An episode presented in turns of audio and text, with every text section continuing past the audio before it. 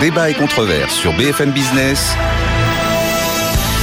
Nicolas Dose accueille les experts. Bonjour et bienvenue. L'actualité économique du jour. On va commencer avec des sujets un peu moins techniques que d'habitude, même si dans le couloir, là, à l'instant, on parlait du comité de Bâle, de la BRI, euh, des banques systémiques. Ça n'est pas le sujet pour ouvrir. On va évoquer la SNCF avec ses 2 milliards 4 de profit. Ça y est, il y a l'ambiance rendez l'argent qui commence à arriver. Une SA ferroviaire considère qu'il faut remettre sur le bio l'histoire des salaires et puis peut-être que ça va doper la mobilisation du 7 mars à la SNCF. Derrière, polémique après les annonces de Patrick Pouyanné qui plafonne à 1,99 euros.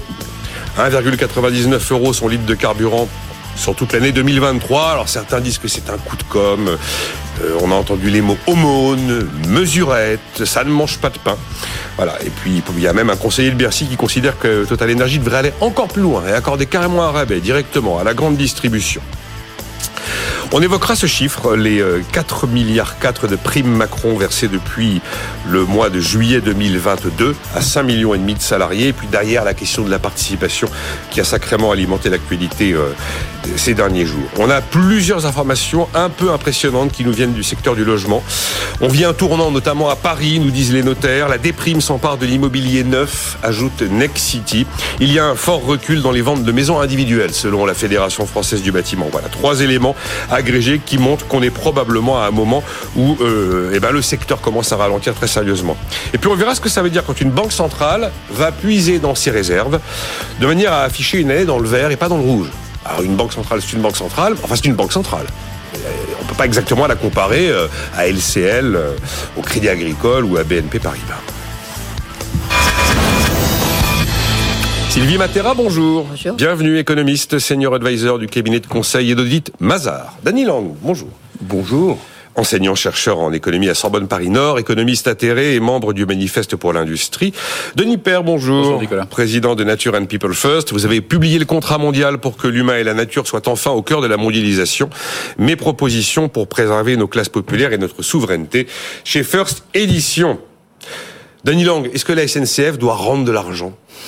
Alors, 2 milliards 4, c'est très rare des profits pareils. Habituellement, ce sont des millions d'euros, des centaines de millions, mais pas des milliards. J'avoue que par rapport à la BRI, c'est un sujet que, que je trouve moins intéressant. Ah mais d'accord, vous voulez m'emmener sur la BRI. On, discute, on discutait BRI tout à l'heure. je veux bien qu'on vous pose une question. Non, non, non, non, mais euh, euh, on parlera tout à l'heure des banques centrales puisqu'on va parler du marché de l'immobilier, des taux d'intérêt, etc. Voilà, Alors, euh, très franchement, c'est pas, moi, je mettrais pas ça au, au, même niveau que la polémique sur les super profits Total et effectivement là il y avait lieu d'en discuter parce que les super profits Total étaient liés euh, à l'explosion des coûts de l'énergie. Forme de rente. Et donc euh, on, on avait euh, effectivement affaire à ce qu'on peut appeler un super profit.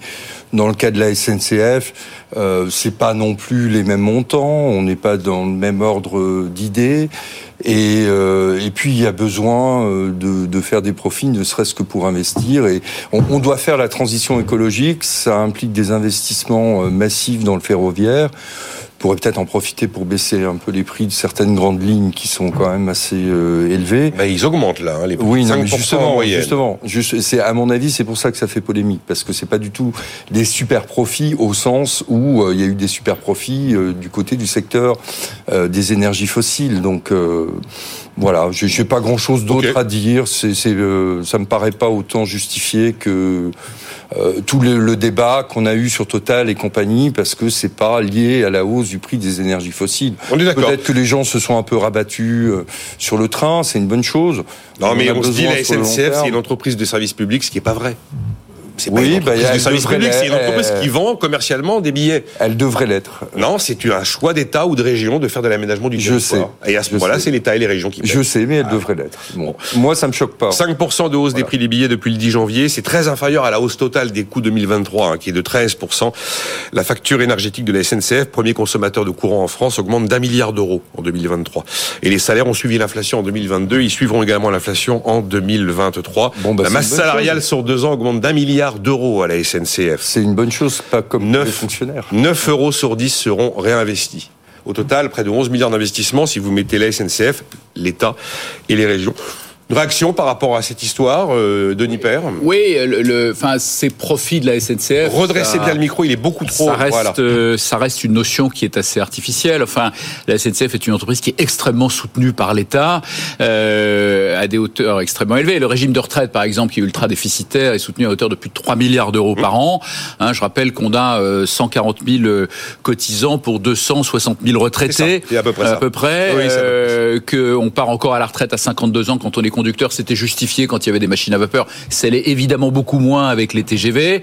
Euh, et ils vont partir à 54 ans.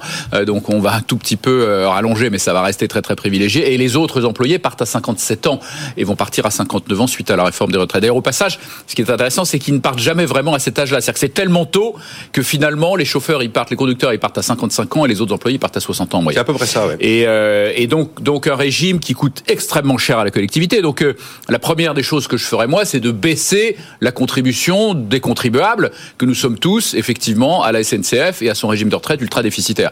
Euh, là, après, comment on fait euh, si, si, on arrête de subventionner le régime de retraite Non, mais il y a 2 milliards et demi. Vous parlez de 2 milliards et demi de profit, bah donc, euh, donc on va. Oui, d'accord. Bah, c'est exceptionnel. Ah bah on se, bah non, non. Au passage, ils ont fait des efforts sur la sur les frais de fonctionnement. J'ai vu qu'ils les ont baissés de 800 millions quand même. C'est pas rien. Oui, et puis ils ont eu 800 millions. 10 milliards de dettes basculées en dette d'État. Alors, ça baisse la charge bien financière. Bien sûr, ça, baisse la charge financière. Donc il y a quand même eu beaucoup de coups de pouce, mais il y a eu de vrais efforts quand même qu'il faut saluer sur les frais de fonctionnement. Et, et effectivement, alors après une autre mesure, c'est de baisser pour le pouvoir d'achat, c'est de baisser le, le, prix des billets qui est effectivement vraisemblablement élevé et qui est dû au fait que c'est une entreprise en monopole de fait. Enfin, je veux dire, l'ouverture à la concurrence euh, à Trenitalia est de la rigolade.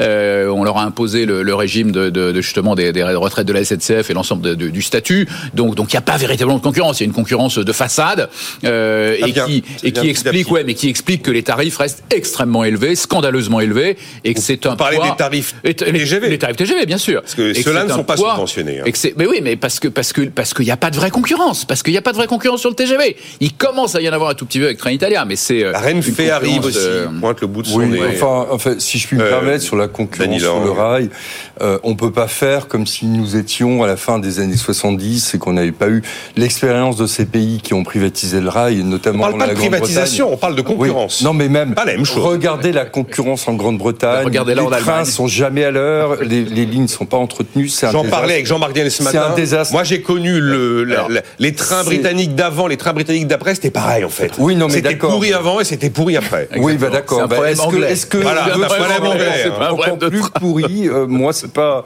c'est pas mon souhait. Euh, le, on, on, a, on a une entreprise qui relève clairement du monopole naturel. Je suis désolé de sortir pas du tout. vieil Bah, argument. pas d'accord. Pas du Euh, tout. Non, bah, non. si. Pas du- Ben non, la Si, preuve, regardez dans les. coûts, on a des coûts fixes qui sont extrêmement importants et des coûts marginaux qui sont très faibles. C'est la définition même Oui, mais, mais dans monopole l'aérien, naturel. on a, Tom, on a de la concurrence. Hein. Pourquoi Pardon on n'aurait pas de concurrence dans le train Dans l'aérien, on a de la concurrence. Vous Dans l'aérien, on a de la concurrence, mais dans le train, c'est pas la... euh, Écoutez, si on veut faire comme les Britanniques, euh, qui sont d'ailleurs mais c'est pas la 80% question. sont pour la renationalisation du rail.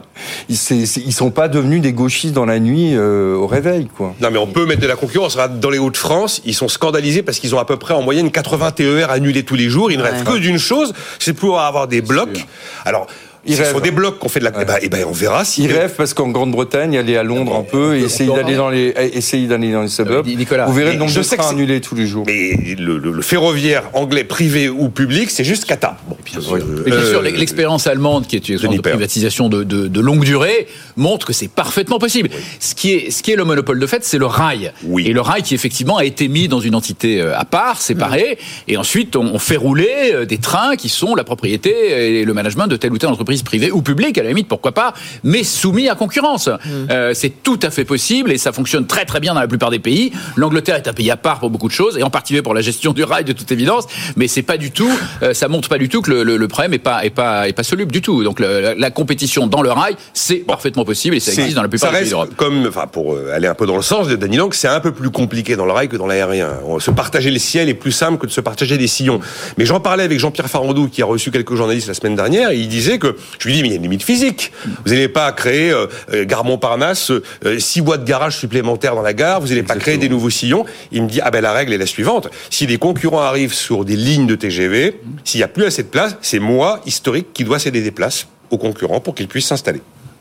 Voilà. Oui, mais enfin ça, ça fonctionne Non, mais ça- très, ça très bien. semble- Encore une fois, dans la plupart des pays d'Europe. Enfin, encore- encore, une fois, sur un sujet comme ça, on est une exception complète en Europe, comme sur beaucoup de sujets euh, euh, gérés par l'État, euh, comme euh, sur les retraites, où on reste effectivement à un départ à la retraite qui est extrêmement tôt. Alors que tous les pays d'Europe ont fait cette réforme, y compris les pays les moins bien gérés comme l'Espagne et l'Italie. On part à 65 ans, à 67 ans depuis longtemps, hein, les pays du Club Med. Donc dans ce domaine-là aussi, on, on est une exception. On a toujours des gens pour justifier l'exception, bien sûr, euh, mais euh, c'est c'est une exception. Sylvie Matera, un mot là-dessus, je sais pas Bon, si... je, ouais. je suis pas spécialiste. Non, non, mais on juste est- dire deux choses. D'abord, On n'est pas spécialiste, mais on est tous français utilisateurs du train. Voilà. Voilà, exactement. Donc justement, je voudrais juste dire deux choses. D'abord sur la conception super profit, j'aime pas du tout ce terme.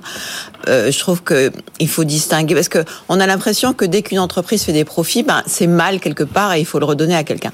Donc euh, la distinction, c'est pas cette notion de super profit, mais ce que vous avez dit tout à l'heure, ce profit de rente, c'est-à-dire profit pour lequel qui vient sans que l'entreprise ait fait quoi que ce soit pour le justifier. Donc ça, on peut effectivement discuter d'un traitement spécifique de ce type de profit. Mais euh, d'une manière générale, super profit, enfin ça a une connotation que que j'aime pas tellement. Et sur la, la concurrence, moi je suis d'accord. Pourquoi on pourrait pas ouvrir à la concurrence. Les prix euh, des billets sont effectivement des TGV sont effectivement très élevés. Peut-être que la concurrence permettrait d'avoir une concurrence sur les prix également. Et même avant d'ouvrir à la concurrence, je pense qu'il y a une question à se poser. Si on veut favoriser euh, pour des raisons euh, écologiques le transfert, le transport en train, il faut quand même veiller à ce que l'équilibre des tarifs entre le train et l'avion soit pas aussi déséquilibré. Parce qu'aujourd'hui, vous avez des, des des voyages en avion qui se font à des prix ridiculement bas euh, sur des lignes qui n- n'auraient pas vocation à exister peut-être. Ah bah, c'est sûr que si vous voulez aller à, à Cannes, il vaut mieux prendre l'avion. Ça va beaucoup plus vite et c'est beaucoup moins cher qu'avec le train. Oui, mais, Ah, mais justement, Euh, si, on veut des, Lang. si on veut des petites lignes, il faut aussi de la péréquation parce que Ah, petite on va avoir la choix, dit choix- les choix politique, par choix politique, de la concurrence. délégation de service public. choix C'est à ce moment-là la région qui décide qu'elle choix veut politique, qu'elle veut faut- 10 trains vides toute la journée, elle paye. Voilà. Il faut, il faut les, mo- il faut les montants euh, qui vont avec, et donc il faut de la péréquation, et, et, euh, vous allez avoir de la concurrence sur les grandes lignes qui sont extrêmement rentables, et donc les petites lignes euh, ne seront pas financées. C'est pas, le même, on- c'est pas le même c'est un monde, sujet. Lang. C'est une délégation de service public qui est prise en main par l'État ou les régions. Si vous voulez effectivement euh, avoir euh, non pas 4 trains par jour sur une destination, mais 15, euh, sachant qu'ils seront à peu près trois quarts vides, c'est un choix politique. Vous l'assumez, vous payez. Mais vous c'est payez une dans nécessité, c'est une nécessité. Et personnellement, moi, je serais pour Eh qu'il ben, vous êtes y ait eh de ben. nouveau la péréquation qu'on avait autrefois et qui nous permettait d'avoir beaucoup plus de petites lignes. C'est pas, c'est pas à la SNCF de prendre la décision et de payer, c'est à l'État. Non, c'est à l'État, effectivement. Mais, Bah, euh, voilà. mais euh, si on a la concurrence sur les grandes lignes, on fera moins de profits sur les grandes lignes. Et donc à ce moment-là, on aura beaucoup plus de mal à faire de la péréquation. Non, mais ça n'a rien à voir. Effectivement, ensuite, les, les régions peuvent attribuer effectivement aux délégations de services publics euh, l'exploitation d'une ligne à des sociétés privées d'ailleurs. C'est comme ça que ça Aussi. Extrêmement bien Aussi. euh, dans la plupart des pays d'Europe. Pourquoi toujours avoir l'État qui fait tout et qui fait tout mal dans la plupart des cas? Mm. Donc euh, arrêtons de se concentrer sur cette obsession. Euh, regardez l'état du pays aujourd'hui. Regardez, euh, on a les prélèvements les plus élevés au monde et les Non, services publics faux, parmi les monsieur. plus dégradés. Monsieur, mais si, mais mais si, vous regardez, on parlait tout à l'heure de l'OCDE, regardez données les données de officielles. l'OCDE, Bah mais oui, mais ok, on se, arrêtez. on se bat avec le Danemark. Euh, on se bat avec le Danemark. Pas que le. Danemark. Bon, euh, on parle bien de prélèvement obligatoire et pas de Oui. taxes et impôts. Prélèvement obligatoire, Oui, oui, effectivement. non, mais d'accord. Euh, bon, euh, tous les pays, même ceux dans lesquels il y a de la concurrence, euh, subventionnent le rail. De toute façon, le bah rail, euh, les sillons ont besoin d'être. C'est trop ça n'a cher. pas, ça n'a pas vocation à Personne être n'a dit que ça avait vocation à être rentable. Ça n'a pas et, et d'ailleurs Le on est, on encore sur un modèle qui est extrêmement euh, concentré sur l'automobile et, et d'ailleurs ça pousse euh, ça pousse les gouvernements à subventionner les énergies fossiles parce qu'ils n'ont parce qu'un certain nombre de, de personnes n'ont pas le choix. Donc euh, si on veut prendre une autre voie, il faut aussi avoir le courage politique de dire que plutôt que de subventionner les énergies fossiles, euh, on va réouvrir les petites lignes et utiliser cet argent à des fins qui sont Mais durables. encore une fois, pas de problème pour ouvrir des lignes non rentables, dans la mesure où c'est un choix politique assumé par le politique. C'est tout. faut pas confondre une entreprise commerciale comme la SNCF, voyageurs, et une entreprise politique comme euh, une mission d'aménagement du territoire, quitte à financer ça, effectivement, par la collectivité. Le, hein, le- le rail euh, français était privé avant. Oui, il était Euh, privé si avant le la général de Gaulle et le Conseil national de la résistance ont décidé de le nationaliser, c'est bien parce qu'ils avaient conscience que c'est une industrie stratégique. Et donc euh, aujourd'hui, on a perdu le bon sens des anciens au nom de la concurrence, au nom de oui. Bon, enfin, euh, on nous avait aussi dit avec la concurrence en Angleterre, ça marcherait, ça marcherait. Mais ça marche oublions les Anglais. bien. Oublions les mais non, mais moi, j'ai pas envie jamais- de les oublier Bah, parce que c'est l'exemple que ça marche. Oui, pas. mais ça n'a jamais. Mais je vous dis privé C'est la public. C'est le seul contre-exemple. Fonctionné. Ça n'a pas fonctionné. Oh bah écoutez, vous avez jamais pris le train en Ah, ben Irlande, si. monsieur. Ah, ben si. Allez en Irlande. Ah, en euh, Irlande. euh, en Irlande, moi j'y ai vécu pendant un an. Je peux vous dire que prendre le train, euh, c'est vraiment la galère et c'est très cher. Bon, allez en et, Allemagne. euh, bon, ça n'a rien à voir avec notre service. Allez. La rente. Alors effectivement, Total Energy, c'est un peu différent. Comment vous entendez le message de Patrick Pouyanné qui cap à 1,99 son litre de gazole et son litre de SP95 sur l'ensemble de l'année de 2023 Euh, Certains disent que c'est un coup de pouce. D'autres disent que c'est un coup de com. Manon Aubry a considéré pour LFI que c'était une aumône. Nicolas Meyer-Rossignol, numéro 2 du PS, que c'est une mesurette. Michel Édouard Leclerc a dit pour le moment ça mange pas de pain. C'est vrai qu'on est en dessous d'un 90 le litre partout en moyenne nationale, donc on peut dire un 99. Réaction là-dessus. euh, là, en l'occurrence, c'est du. Il y a un côté render l'argent, mais il y a une dimension un peu plus rente que du. Euh, juste euh, pour répondre à madame, le super profit, ce que vous appelez une rente exceptionnelle, moi je vois pas la différence. Euh, simplement, les, les la racine des mots n'est pas la même. Moi, ce que j'appelle un super profit, c'est un profit qui n'est pas lié à, à l'investissement ou une activité euh, exceptionnellement exceptionnelle de l'entreprise, mais à la conjoncture et à l'emballement du prix des matières fossiles. Quoi. Oui, c'est pour ça que c'est une rente. Matera. Bon. C'est- pas un profit qui est lié au fait que l'entreprise ait mieux géré son Oui, activité. c'est bah, c'est exactement ce qu'on appelle un super profit. Oui, enfin, je trouve que cette notion de super profit Oui, donne l'impression que, dès que non, non, donne l'impression que dès que les profits atteignent un certain niveau, euh, c'est c'est pas bien. Non, ce qui est ce qui effectivement peut donner lieu à discussion, c'est les profits qui ne sont pas générés par l'entreprise elle-même, mais qui lui viennent de manière Oui, inattendue. Bah, c'est cause exactement ce qu'on appelle un super profit. C'est là, c'est vrai que c'est une providence, une providence Voilà. de marché, parce que Oui. c'est pas les- le virage stratégique de Total Energy Non, qui a provoqué. pas. Ah, Autrefois, on était ému quand ils faisaient 10-12 milliards d'euros. Là, euh, ils ont fait en fait exprimer en dollars, car l'entreprise publie en dollars. On est un peu au-dessus de 20. Alors du coup, ils les ont communiqués en euros en France pour être à 19,5. c'est comme dans le catalogue des trois Suisses, hein. 95 euros 99. C'est c'est moins que 100. Euh, il y a cette réaction d'un auditeur Jérôme qui me dit, euh, on pourrait aussi se dire que les chemins de fer fédéraux suisses pourraient servir de modèle et la Suisse, ce n'est pas le pays le plus simple à desservir par le rail, écrit-il.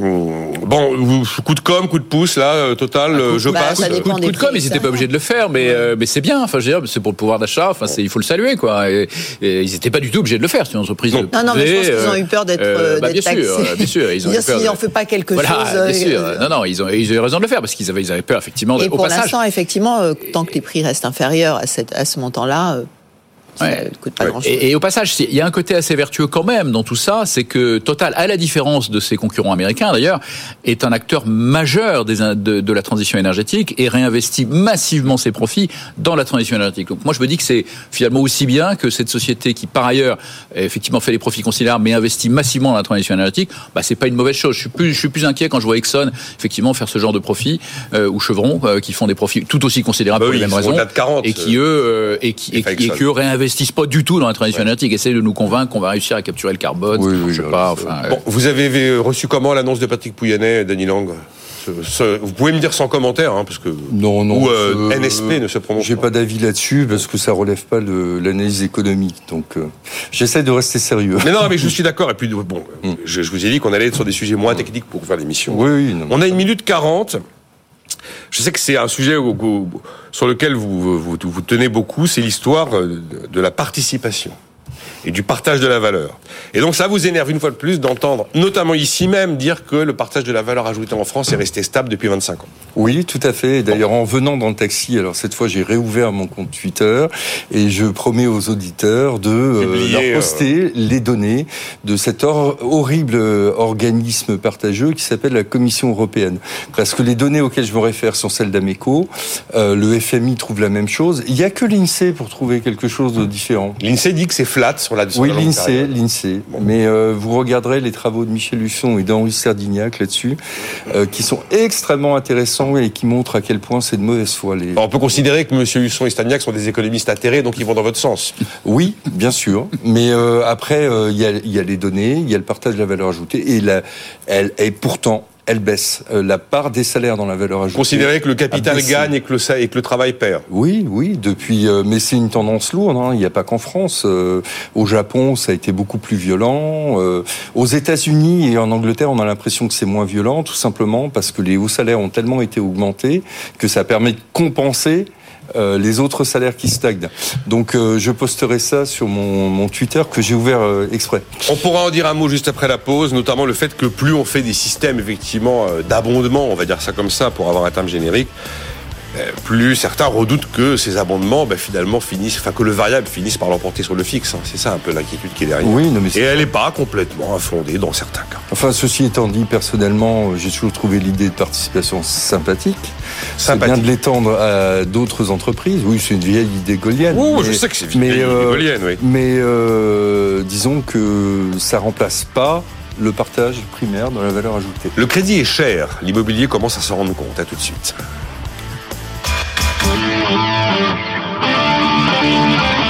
Débat et controverse sur BFM Business.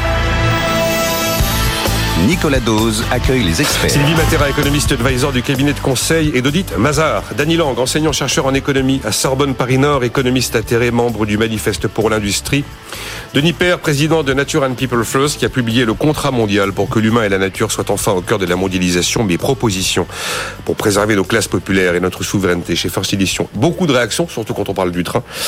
Il y a ah, mais il y a, un imaginaire. Le ciel français, m'écrit Marx, enfin Christian, euh, était aussi un monopole. Le contrôle aérien comme les slots dans les aéroports, et pourtant la concurrence a été possible et efficace. Ah oui, non, ça, Et je, oh, voilà, je mais c'est pas la même chose. Dans C'est les pas aussi simple Dans de les gérer télécoms, ça marche très bien. Le, quoique, bon, on a trop d'antennes, euh, c'est le prix à payer. Mais dans les télécoms, ça marche. Je dis pas que ça marche Enfin, pas. on a euh, trop d'antennes. Les, euh, les, les, Oui, oui, les antennes les- relais, il y en a les, an- trop. les antennes relais sont Ouais. partagées par tous les opérateurs. Oui, mais Il d'accord. n'y a pas enfin, une antenne par opérateur. Oui, non, mais enfin, bon. Ah, Il y en a peut-être trop, mais après, on est bien content d'être connecté un peu partout. Oui, non, mais d'accord, mais enfin, c'est c'est pour C'est- dire c'est que le même sujet, je c'est un dis pas que la concurrence marche pas c'est partout. même chose. Je Oui, dis qu'il non, mais- y a des secteurs, euh, l'énergie. euh, Aujourd'hui, on paye c'est- cette foi naïve en la concurrence va faire émerger des trucs et on n'a pas besoin de politique industrielle. Regardez où on en est en matière d'énergie. Donc, C'est extrêmement il faut, savoir être C'est pragmatique. Ouais. Pas tous les sujets en même temps. CTI m'écrit les trains allemands sont souvent en retard. J'ai régulièrement pris Oui. le TGV Paris-Mannheim. Je peux Oui. vous confirmer qu'en général, ce TGV prend du retard sur la partie allemande. Oui, oui, non, mais complètement. Là, il y a eu Et- des chiffres de retard mauvais en Complètement. Et en Allemagne, pendant des années, les gouvernements ont sous-investi Ouais. euh, dans les Ça n'a rien à infrastructures. voir avec la Et aujourd'hui, on le paye. Ça n'a rien à voir avec la concurrence. Enfin, c'est un autre sujet. Bah, si l'État n'investit pas dans les infrastructures, c'est effectivement un problème. Et Oui, ensuite, je on a des retards. faut pas Mais ça n'a rien à voir avec le modèle. infrastructures. Les infrastructures. Les infrastructures, le rail et l'utilisation des infrastructures. Les trains sur ces infrastructures. Bien sûr. C'est deux sujets. Là, je pense qu'on parlait de concurrence sur l'utilisation des infrastructures. Absolument. Sylvie Matera et de Denis Père, avez-vous le sentiment que, au fil des années, le capital est gagnant et que le travail est perdant? C'est un énorme Je- sujet, en fait. Oui, moi, moi, je me fie aux, aux- études, hein, contrairement Alors- à un monsieur qui les conteste, mais je me fie aux études euh, qui font consensus quand même aujourd'hui hein, sur sur le fait qu'il y a eu qu'il y a eu une, une stabilité. Alors effectivement, consensus à part avec les économistes atterrés qui ont le droit Non, effectivement de pas être euh, d'accord, non, mais je suis pas Non, d'accord. mais laissez-le terminer, mais- Daniel. mais laissez-le je- terminer. moi, c- moi, ce que je, moi, ce que j'observe, c'est effectivement un retour du débat sur la participation et l'intéressement, et ça, euh, ça, me- ça, me- ça me satisfait énormément. Enfin, moi, j'ai été un des, un des grands promoteurs de, de, de ce qui était un gros mot à une époque des stock options qui ont été détruites à une époque. BSPCE, Et on a fait créer effectivement avec Croissance Plus les, les BSPCE, qui est un de outil souscription, de, de création, de d'entreprises, créateurs de créateurs d'entreprises, qui a été créé effectivement en 97 sous l'impulsion de Croissance Plus quand je l'avais fondé et présidé, et, et qui permet d'associer les employés à la, à la création de, de la richesse et d'en faire des co-entrepreneurs. Et il n'y a rien de tel pour euh, pour les impliquer, pour les motiver euh, et pour faire que l'entreprise se développe. Dans la moi, mesure où le variable ne finit pas par s'imposer face au fixe. oui, mais ça, il faut, il faut arrêter de fantasmer là-dessus. Enfin, Ah ben- sur- surtout dans un contexte, surtout dans un contexte de pénurie de main d'œuvre. Enfin, aujourd'hui. Là, le- je, le- là, je vous accorde le point. Là. ah bah Bah aujourd'hui, je suis désolé, mais on a du un mal fou à recruter, un mal fou à garder les gens. Donc si on commence à essayer de, de, de faire baisser le, le, le, variable, on perd, on perd son collaborateur. Donc euh, par contre, les associés à la réussite, effectivement, et d'ailleurs particulièrement dans un contexte de pénurie de main d'œuvre, c'est un moyen de d'en faire encore une fois des co-entrepreneurs. Faire baisser le fixe, hein, c'est ce que vous vouliez. Non, et, oui, oui, enfin, et, et d'augmenter le pouvoir d'achat et d'en faire euh, des salariés heureux. Regardez ce qui s'est passé euh, à la Redoute là, c'est une très belle histoire. Oui. Il y a il y a quelques jours. Unique au monde cette histoire. Aussi. Unique au monde. Enfin où, où, effectivement ils ont repris les salariés et le management ont repris l'entreprise à la cave en 2014. À, à, la cave en 2014, l'ont redressé magnifiquement. Euh, et je pense que le fait d'avoir associé l'ensemble des salariés, il se trouve que c'est une entreprise que je connais bien, j'ai travaillé avec eux une époque, euh, et, le, et, je connais bien le management effectivement qui a repris l'entreprise. Je, bien, je les ai je les ai croisés, c'était mes clients. Euh, ils ont effectivement très bien su associer les collaborateurs, et je pense que ça a participé de la réussite du redressement. Sûrement, sûrement. Et, et aujourd'hui, les collaborateurs se retrouvent avec 75 000 euros, 100 000 euros. 100 000 euros en moyenne pour 160 euros max Exactement. Et ça, c'est une magnifique histoire. Une très belle histoire. Et, et, et c'est vrai que moi, chaque fois que j'ai vu euh, des entreprises qui tout d'un coup décidaient de donner effectivement des actions, de la participation, de l'intéressement, alors qu'elles ne le faisaient pas avant, j'ai vu un changement comportemental des salariés. Enfin, j'ai eu la lumière dans l'œil des salariés qui tout d'un coup se disaient je travaille pas que pour le patron, je travaille aussi pour moi, quoi. Hein. Et ça, c'est ça, c'est un moteur formidable de création de richesse pour tout le monde, pour la collectivité et pour les salariés. Ça s'entend, Sylvie Matera, ce, ce, cette idée d'associer les salariés à, à la dynamique dans la mesure effectivement où on n'essaye pas de les entourlouper en faisant pause sur les hausses de salaire pendant 5 ans. Quoi, voilà. Non, non, mais je crois qu'il y a un consensus sur ce partage de la valeur et sur, euh, sur l'amélioration de la participation des salariés. Il va y avoir une convention, je crois, signée bientôt pour l'élargir aux petites entreprises. Oui, au moins de 5 ans. Qui, euh, Après 3 années de rentabilité,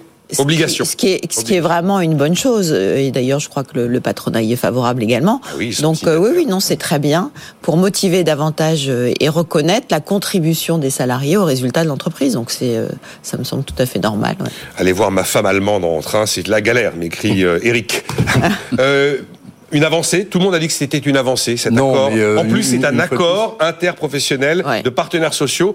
On en avait un peu perdu l'habitude. Oui. oui. Ils sont tombés d'accord. Non, mais ça, c'est une... Euh, effectivement le fait que ce soit un accord de partenaires sociaux, c'est une bonne chose. Enfin, moi, personnellement, j'ai toujours trouvé l'idée de participation une fois de plus sympathique, qu'elle soit étendue aux, aux, petites entreprises.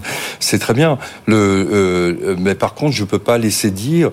Moi, jamais j'utilise ce genre d'argument. Quel argument Il y a que les économistes atterrés qui euh, croient aux baisses, euh, à la baisse de la part du profit dans la valeur ajoutée. Alors, il faut croire qu'on a très bien infiltré le FMI et la Commission européenne. Donc euh, arrêtez ce genre d'argument, c'est absurde.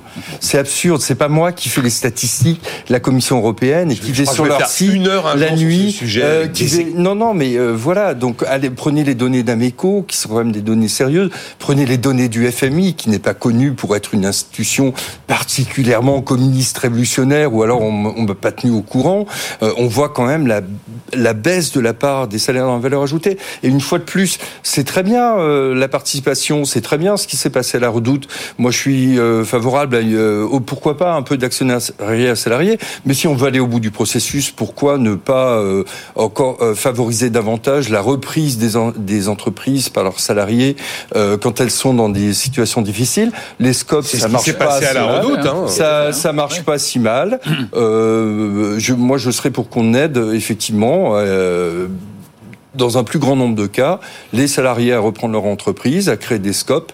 Euh, c'est une forme aussi économique pas qui fonctionne. Pourquoi pas Mais c'est une forme économique qui fonctionne. C'est 10 à 15% d'économie française. Quand l'ancien pilote printemps redoute, c'est de la redoute. C'est bien les salariés et le management qui reprennent l'entreprise. Oui, non, mais ça, ça personnellement, j'ai rien à redire là-dessus. Au contraire, c'est plutôt intéressant et c'est beaucoup plus intéressant que d'être acheté par un fonds de pension américain qui va vous demander de la rentabilité court terme, ce qui veut dire fermeture à long terme. Euh, Hugo dit, il a raison l'intéressement, la participation, ce n'est pas du capital, ça c'est vrai. Et puis Yann dit, mais pourquoi dans un contexte de pénurie de main d'œuvre, le pouvoir d'achat des salariés baisse euh, alors il baisse tout simplement parce qu'on a de l'inflation et ouais. il aurait baissé beaucoup, beaucoup, beaucoup plus s'il n'y avait pas eu l'intervention des pouvoirs publics. L'OFCE l'a chiffré dans une étude. Oui, non, mais et puis et puis il faut quand même rappeler qu'on a quand même encore 5,5 millions de chômeurs. Oui, oui, oui. ABC, euh, voilà. Donc euh, au sens du Bureau international du travail, il y a des en... pénuries de main d'œuvre qui sont très ciblées, euh, mais j'aimerais quand même rappeler que d'après les chiffres du ministère, là, là aussi qui n'est pas noyauté par les gauchistes, les chiffres de la DARES,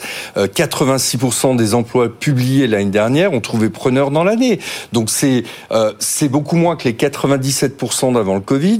Mais enfin, euh, c'est quand même pas non plus. Ça veut quand même, ça montre bien que les gens veulent Denis bosser et chercher euh, du travail euh, et qui sont pas au chômage pour le plaisir. Denis Père, ensuite on va parler non, des moi je voulais taux. juste ajouter un point qui, est- qui, qui va peut-être dans le sens effectivement de, mon- de ce que dit mon voisin. Il y a, il y a eu, et c'est l'objet de mon livre, hein, il y a eu une, une mise en concurrence à un moment donné des, des, des, des ouvriers des pays occidentaux avec euh, les ouvriers des, des, des pays, des pays en développement, euh, qui a évidemment provoqué une stagnation du pouvoir d'achat des classes populaires. Effectivement, c'est là- ce qu'on observe dans les, dans les statistiques. On a baissé les prix. Euh, et donc, Mais- de fait, effectivement, quand vous mettez en concurrence un ouvrier allemand, américain ou français qui est payé en gros 30 euros de l'heure avec un ouvrier chinois qui est payé euh, 5 à 6 euros de l'heure, c'est sûr qu'à un moment donné, euh, ça va provoquer effectivement une stagnation du salaire des ouvriers occidentaux.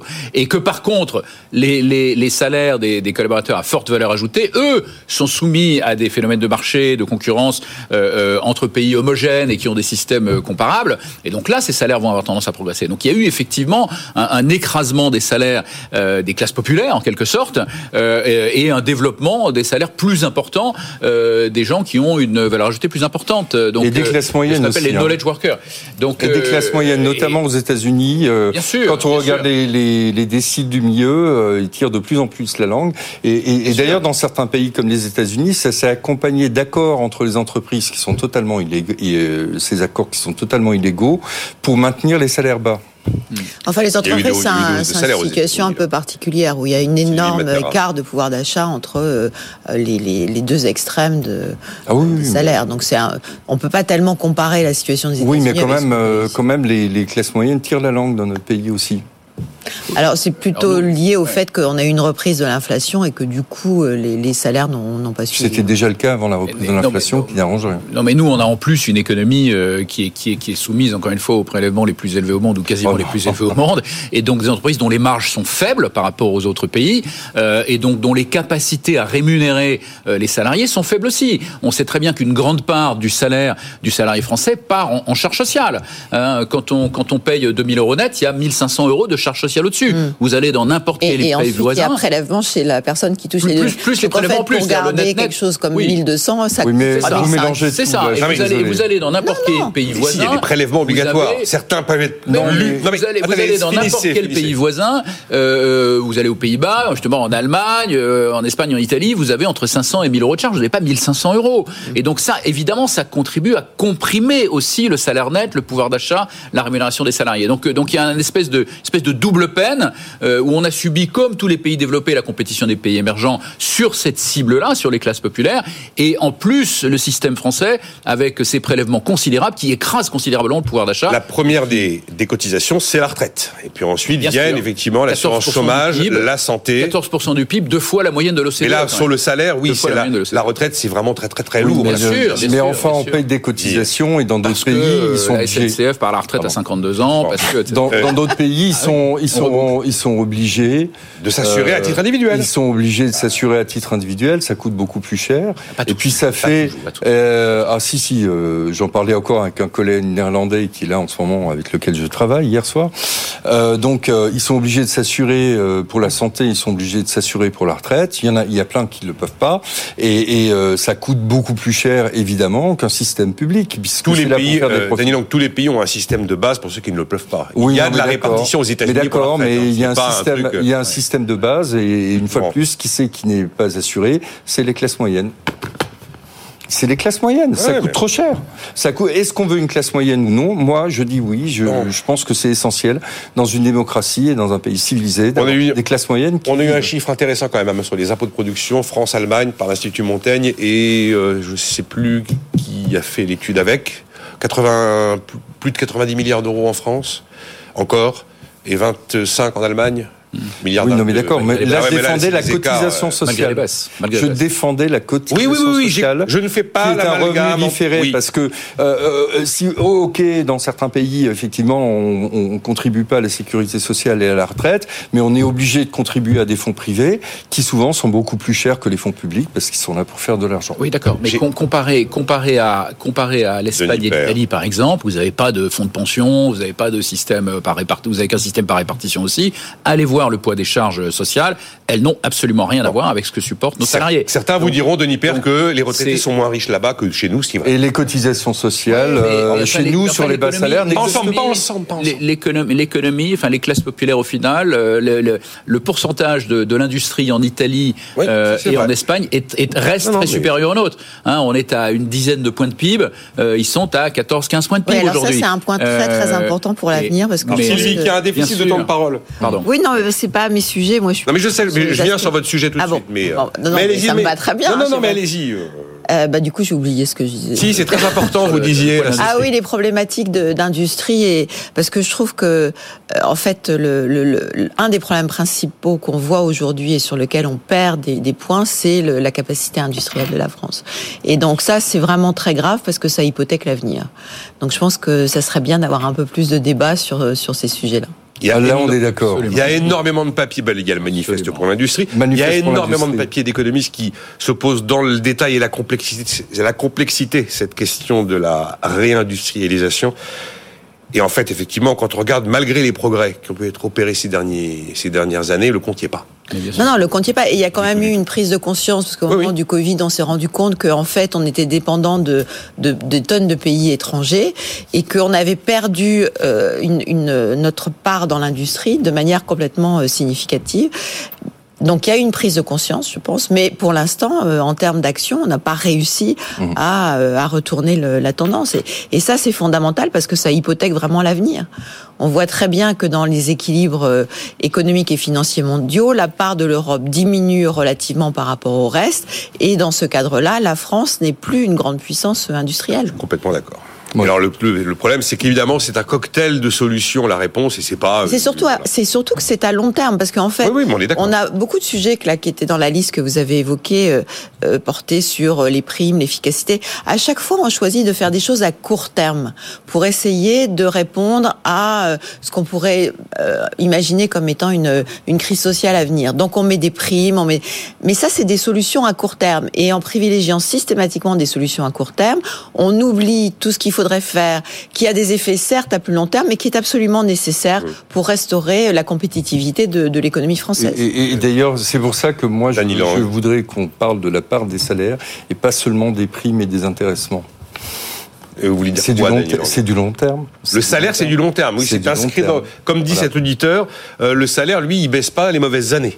Ouais. Eh, oui, mais. Oui, oui. Bah, sauf mais sauf si l'entreprise va au du coup, tapis. Du coup, on a des coûts de, des coûts de, de production qui deviennent structurellement élevés. Je crois qu'aussi une des explications pour lesquelles on n'a pas eu immédiatement un rattrapage des salaires, c'est que tout le monde pensait que l'inflation était temporaire et qu'il fallait éviter d'augmenter trop rapidement les salaires pour, euh, euh, disons, ancrer dans le dur des, euh, des causes inflationnistes qui seraient alors venues par les coûts. On voulait pas ancrer des salaires à des niveaux très très, Voilà. très élevés face à une inflation qui était susceptible de refluer assez vite. Bon, c'est un peu planté sur la- sur l'agenda de l'inflation. Tout le monde dit maintenant que c'est pour mi- mi-2023. Vous vouliez réagir sur une chose juste Après, on sur parle la- des taux. hein, rapidement veux- sur la réindustrialisation, qui est un vaste sujet effectivement.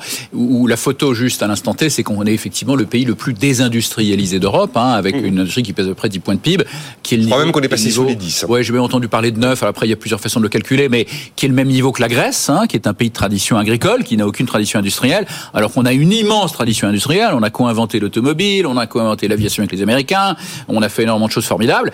Euh, on n'est plus du tout un pays industriel. Et on le doit effectivement, vous le rappeliez à l'instant, à un problème majeur de compétitivité, et je recommence de, malheureusement, de poids des prélèvements. Vous rappeliez que même après, effectivement, les baisses assez considérables, effectivement, de, de- d'impôts de production, il y a encore un écart considérable avec l'Allemagne, et il y a évidemment un sujet aussi sur le poids des charges sociales, bien entendu, euh, avec des gaspillages absolument considérables auxquels on ne s'est pas encore attaqué, euh, des gaspillages en particulier Il y a des gaspillages. euh, en matière de dépenses sociales, euh, de, de- de- d'inefficacité, de cartes vitales qui font, euh, euh, permettent de faire euh, cinq opérations de l'appendicite ou euh, trois accouchements dans l'année.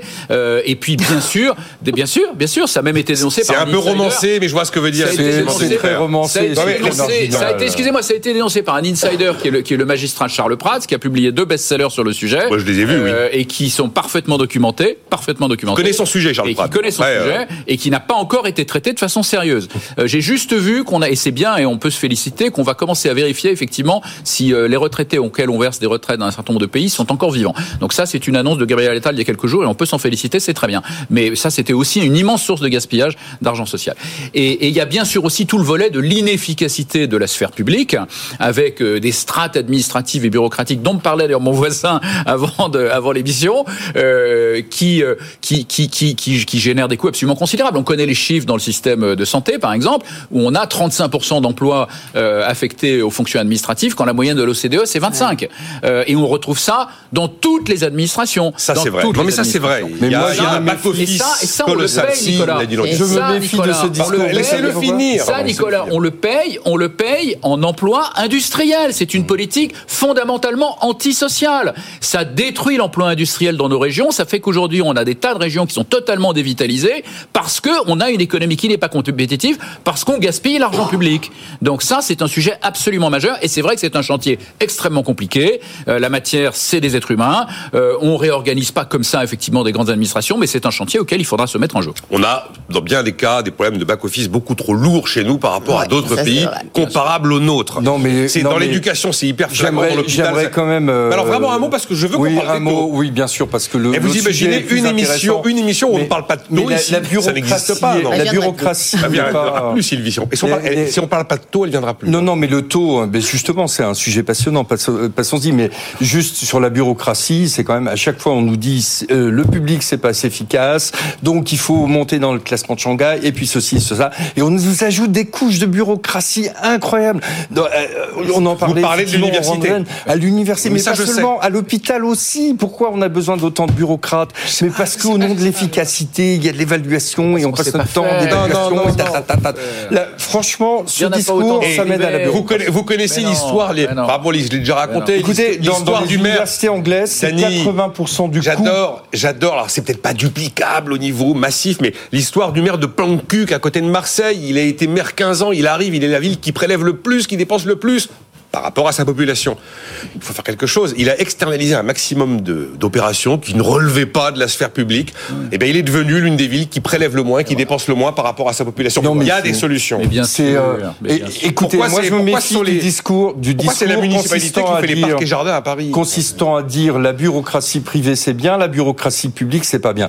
Moi, la bureaucratie c'est insupportable. Et dans les universités anglaises, je sais, au nom de l'efficacité, ils ont 80% du budget qui va aujourd'hui à des bureaucrates. je crois qu'il y a même moins de bureaucrates. À des bureaucrates. Hein. Il y a Michel qui est d'accord pour une fois avec Danny Lang. Ah bah, bah écoutez, moi la bureaucratie, je trouve ça insupportable. C'est pas un sujet là, c'est les primes. Mais... Euh, en France, on nous a mis une bureaucratie à tous les niveaux et chaque fois, chaque fois qu'on nous euh, fait une réforme au nom de l'efficacité, au nom de monter dans...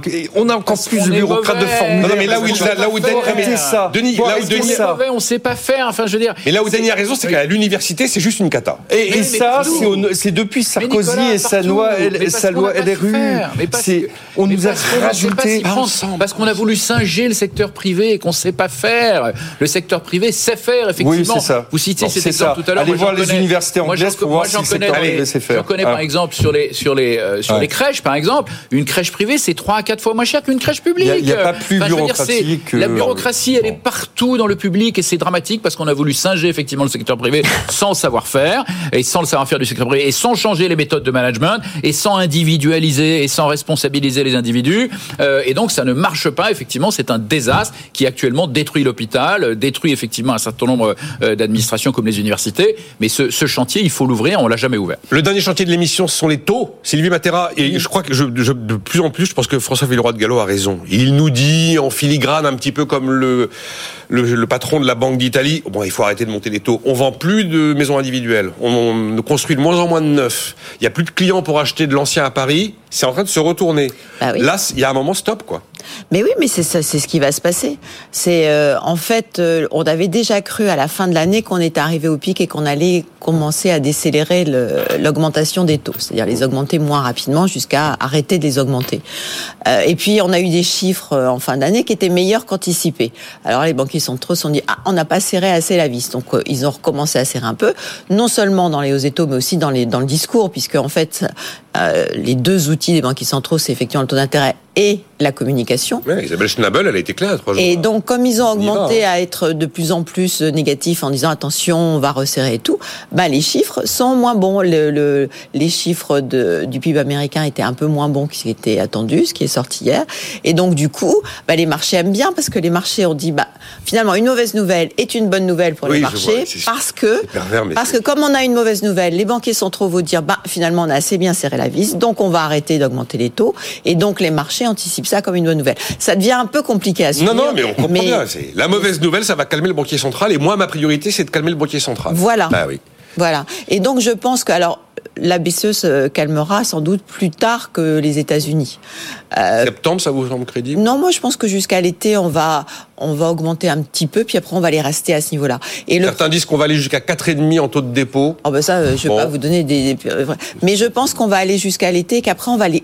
Par contre, ça veut pas dire qu'on va les baisser, mais on peut ne plus les augmenter, donc les garder à ce niveau. Et je pense qu'en termes d'inflation, le problème c'est qu'on va sans doute pas revenir à la cible, autour de la Des 2%. cible des 2% des banquiers centraux, et qu'on va sans doute rester pendant un temps certain un petit peu au-dessus de la cible. Mais ça veut dire qu'on va baisser, mais qu'on va rester au-dessus de, de ce qui était bien évidemment le cas auparavant, et puis surtout sans doute un peu au-dessus de la cible. Sylvie, si ce que vous racontez est confirmé, on pourra dire qu'ils se sont bien débrouillés. Mais oui, Mais on pourra dire qu'ils ont bien géré l'histoire. Oui. Euh, Dany, par rapport à ce sujet de maintenant, c'est bon, on est arrivé au niveau où il faut pas qu'il ne faut pas dépasser, il faut pas aller trop loin. Et on voit, on commence à avoir des effets macro hein, d'un resserrement de politique monétaire Oui, tout à fait clair, notamment sur l'IMO, bien sûr. Mais moi, moi j'ai toujours dit que, euh, et je suis assez minoritaire parmi les économistes hétérodoxes, mais il y en a quelques-uns quand même, euh, j'ai toujours dit qu'il fallait remonter les taux, non pas pour lutter contre l'inflation, parce que l'inflation actuelle n'a rien à voir avec euh, les, les facteurs que gère traditionnellement une politique monétaire. Surtout Donc, en Europe. hein, Qu'on n'allait pas... Pas euh, rien à voir, mais pas que à voir. Bon, bah, oui, bah, on va pas refaire le, c'est le débat différent. sur l'origine de l'inflation. Ouais, non, non, mais aux, ici, aux mais bon. États-Unis, aux États-Unis, euh, aux États-Unis, c'est un contexte extrêmement Mais différent. on a une 50 là, Bon. donc euh, droit Bon, au but. D'accord. que- Donc euh, effectivement, moi, ça fait un moment que je pense qu'il ne faut pas continuer d'augmenter les taux. Ma crainte, c'est qu'au bout d'un moment, les banquiers centraux fassent euh, comme ce que la Réserve fédérale avait fait en 79, c'est-à-dire augmenter à 20 Non, non. tuer Non, l'économie. non, mais attendez, attendez, on a quand même une inflation qui est là et qui est là pour rester. Et ma crainte, c'est que on ait une, c'est- c'était qu'on ait une hausse déraisonnable des taux. Là, on commence à voir les effets sur l'immobilier et c'est très bien. Il fallait calmer le marché de l'immobilier qui avait été boosté notamment par les politiques monétaires non Pas qu'il conventionnelles. tombe non plus. hein. Ouais. Et il fallait calmer le marché. Non, il faut pas qu'il tombe. Et c'est pour ça que les 3%, là, c'est c'est une bonne chose. Moi, ma crainte, c'est que euh, Les, à terme, les 3% de cible le- De quoi les, les, les 3% de taux d'intérêt, c'est- Ah. je trouve que c'est une bonne chose. Euh, euh, par contre, on n'atteindra pas la cible d'inflation, même de 3%, de 2%, euh, avec ces politiques-là. C'est pas ça qui va faire retomber l'inflation. hein. Je vous rappelle que euh, dans les prix, dans l'indice des prix, l'immobilier, c'est 6,4%. Donc, euh, donc, c'est pas ça qui va faire tomber l'inflation. Mais si on reste là, alors ce sera bien, parce que c'est c'est exactement pour Non, ça mais- qu'il fallait calmer, euh, le, le, le- qu'il fallait augmenter les taux, pas pour calmer l'inflation, mais pour calmer le marché immobilier. 35 secondes. Juste en Denis 35 Père. secondes, le- le- les conséquences quand même sur le marché de l'immobilier qui est en train effectivement de s'effondrer. à Pas de Paris. se retourner, en on tout va cas, de se dire. retourner à Paris et qui a une conséquence immédiate, c'est que les gens peuvent plus, enfin un certain nombre de gens ne peuvent plus acheter. Ça, donc se, donc se déportent sur la location. À un moment où on est en train d'imposer effectivement une rénovation euh, thermique des bâtiments à marche forcée. Qui siphonne marche le forcée, parc. qui siphonne le parc. Donc il y a un effondrement de l'offre. Là en ce moment, sur une offre en location à Paris, en 24 heures, vous avez 18 demandes. 18 demandes. On est en train de créer une bombe sociale. Une bombe sociale. Là, je suis d'accord avec vous. Et, C'est un euh, autre et sujet. C'est un énorme sujet. Ouais. Et donc la marche forcée sur la rénovation thermique des bâtiments, c'est une folie. Euh, le vrai sujet, c'est la Chine qui a 1000 gigawatts de centrales à charbon et qui en ouvre 225 aujourd'hui. 225 gigawatts, 225 tranches nucléaires. Qu'est-ce qu'on fait par rapport à ça Plutôt que de créer une bombe sociale dans le bâtiment? C'est bien d'avoir ouvert deux énormes débats en plein sur le générique de fin, Denis. Mais ça nous fera de- du grain à moudre, comme disait Bergeron, n'est-ce pas, il y a quelques années. Mais la bombe sociale, euh, Romain Rivaton nous l'avait déjà, nous avait déjà alerté il y a un sacré moment là-dessus. hein. Merci d'avoir été là, Sylvie Matera, Dany Lang, Denis Père. On se retrouve, on se retrouve quand euh, ben lundi à 9h.